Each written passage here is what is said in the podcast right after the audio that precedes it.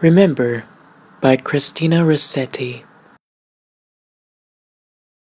Remember me when I'm gone away, gone far away into the silent land, when you can no more hold me by the hand, nor I half turn to go, yet turning stay. Remember me when no more day by day you tell me of our future that you planned. Only remember me.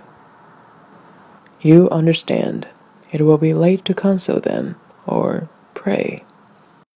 Yet if you should forget me for a while, and afterwards remember, do not grieve.